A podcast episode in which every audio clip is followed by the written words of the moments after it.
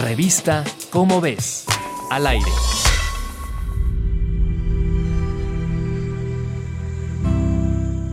Sabemos que hace poco más de 5.000 años los seres humanos ya habíamos domesticado a los caballos, pero ¿cuándo comenzamos a montarlos?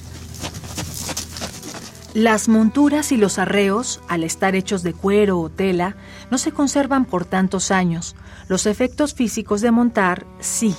Entre algunos de los cambios que montar provoca en el cuerpo humano están las modificaciones en la forma normalmente redonda de las cavidades de la cadera, marcas causadas sobre el cuello del fémur, degeneración de las vértebras por impactos verticales repetidos y traumatismos por caídas, patadas o mordeduras de caballos.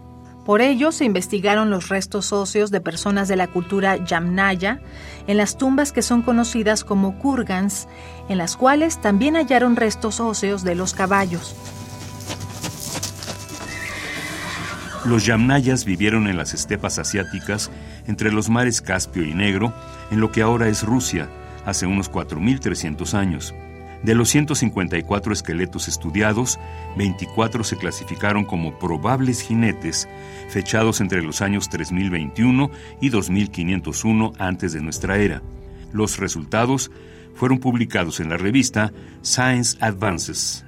Si quieres conocer más sobre el tema, te invitamos a consultar el texto Los primeros jinetes del mundo, en las ráfagas escritas por Marta Dune Badhaus, en la revista Cómo ves, la revista de divulgación científica de la UNAM.